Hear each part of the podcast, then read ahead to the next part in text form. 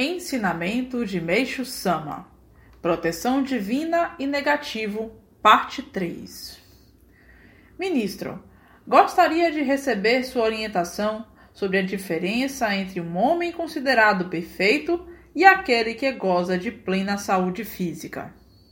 Meixo Sama Não há diferença alguma entre eles.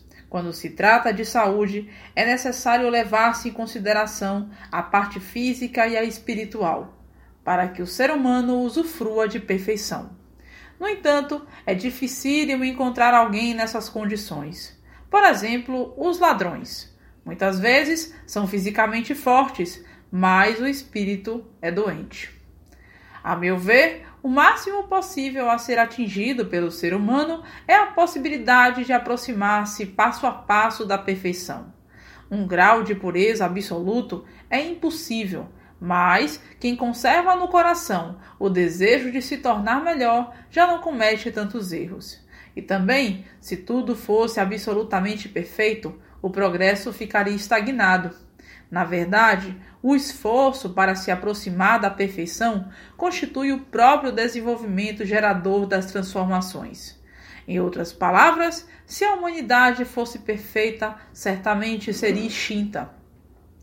Não haveria progresso cultural se, por exemplo, os alimentos consumidos pelas pessoas fossem todos de alto valor nutritivo, pois o corpo humano provavelmente seria extinto.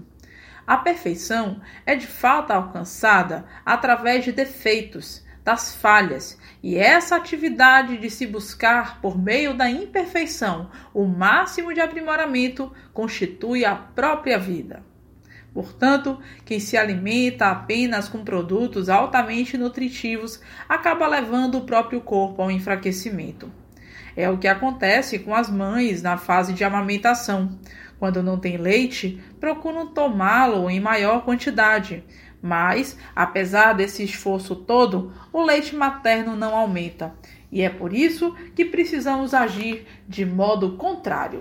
Se o corpo receber tudo o que precisa, não vai trabalhar e, consequentemente, ficará enfraquecido. Há algum tempo foram feitas algumas experiências com galinhas, às quais administrou-se uma nutrição considerada perfeita. Depois de dois anos, todas morreram. Por Meishu Sama, extraído no livro O Caminho da Felicidade.